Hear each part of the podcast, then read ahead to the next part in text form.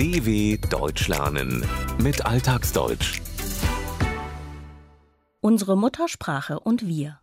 Sie prägt uns von Kindheit an, gehört zu unserer kulturellen Identität, kann aber auch aussterben. Unsere Erstsprache. Jährlich wird mit dem Internationalen Tag der Muttersprache an ihre Bedeutung erinnert. Seit dem Jahr 2000 findet er jährlich am 21. Februar statt, der Internationale Tag der Muttersprache. Ins Leben gerufen hat ihn die UNESCO. Der Tag soll zur Förderung sprachlicher und kultureller Vielfalt und Mehrsprachigkeit beitragen und darauf aufmerksam machen, dass weltweit etwa 6000 Sprachen vom Aussterben bedroht sind. Das Datum 21. Februar wurde bewusst gewählt. Denn genau an diesem Tag im Jahr 1952 ging es um eine Muttersprache und deren Bedeutung für die kulturelle Identität. Im damaligen Ostpakistan, heute Bangladesch, sollte Urdu zur alleinigen Amtssprache erhoben werden, obwohl es nur von einer Minderheit gesprochen wurde. Die Mehrheit sprach Bengalisch. Nach Protesten, die gewaltsam beendet wurden, wurde Bengalisch im Jahr 1954 als zweite Amtssprache eingeführt. Nach der Unabhängigkeit von Pakistan im Jahr 1971 wurde es alleinige Amtssprache. Der Begriff Muttersprache leitet sich vom lateinischen lingua materna ab, der Sprache der Mutter. Denn allgemein wird davon ausgegangen, dass eine Mutter mehr Zeit mit dem Kind verbringt als ein Vater und es daher auch sprachlich prägt. Doch eigentlich ist der Begriff inzwischen veraltet, sagt der Sprachforscher und Soziolinguist Aria Adli von der Universität zu Köln.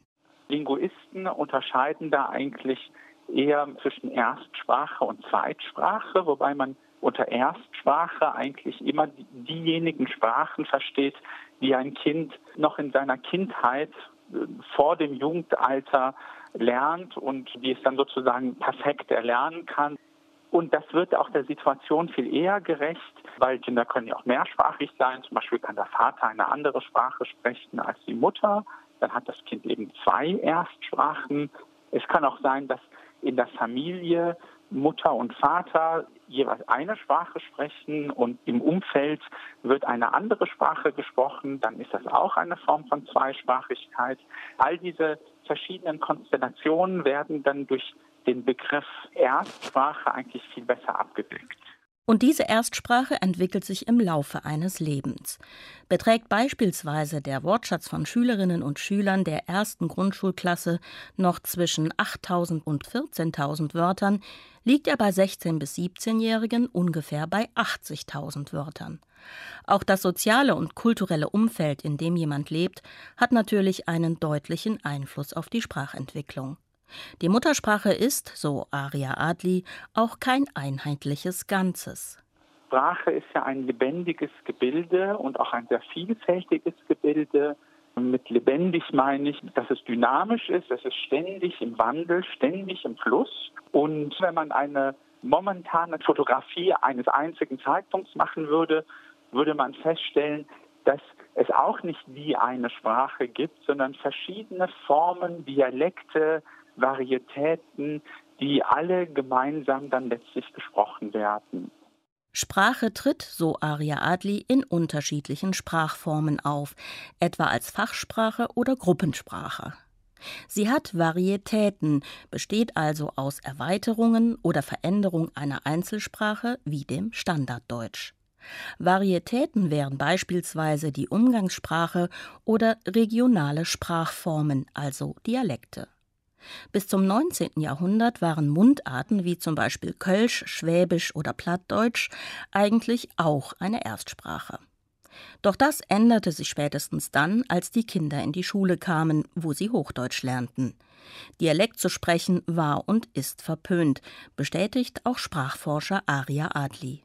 Es gilt immer noch die Tatsache, dass so eine wie auch immer definierte Standardform meinetwegen das Standarddeutsche einem einen Vorteil gibt und man sofort sozusagen als Bildungsbürger gilt, wenn man das und nur das spricht. Das ist auch heute so. Und nach wie vor gibt es leider diesen Trend, dass Dialekte äh, von vielen Menschen eben nicht wertgeschätzt werden. Dialekte gelten als Sprache der sogenannten einfachen Leute auf dem Land oder in der Stadt. Wer Dialekt spricht, gilt zwar als sympathisch, aber als ungebildet. Das Bildungsbürgertum, also zum Beispiel Professoren, Ärzte, reiche Kaufleute und Beamte, das sich ab Mitte des 18. Jahrhunderts in Europa herausbildete, drückte sich dagegen gewählt aus. Nach und nach setzte sich ein Standarddeutsch durch, das in Schulen gelehrt und in Medien verwendet wird.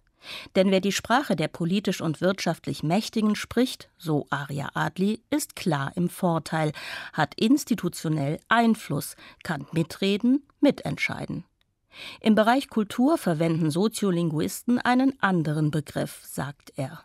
Soziolinguisten sprechen dann von Prestige, wenn eine bestimmte Form von Sprache sozusagen cool ist oder angesehen ist, dann tendiert man dazu, das auch zu verwenden. Und das ist ja kein Geheimnis, dass auch gerade durch die Musikkultur und durch die Mode das Englischsprachige auch einen hohen Prestige genießt und das spiegelt sich auch in der Sprache wieder. Als Person oder Gruppe ist man angesehen, genießt ein hohes Prestige, wenn man sich miteinander verständigen kann in einer Sprache, die gerade angesagt ist. Anders als manche Sprachen, die die UNESCO in einem Weltatlas bedrohter Sprachen aufgelistet hat, ist Deutsch sicher nicht vom Aussterben bedroht. Für Aria Adli gibt es einen wichtigen Grund, warum eine Sprache überhaupt aussterben kann. Eine Sprache kann dann sterben, wenn die Anzahl der Sprecher so gering wird, dass sie gar keinen Einfluss mehr haben, auch institutionell keinen Einfluss mehr haben und äh, diese Sprache dann von der Eltern zur Kindergeneration irgendwann gar nicht mehr weitergegeben wird.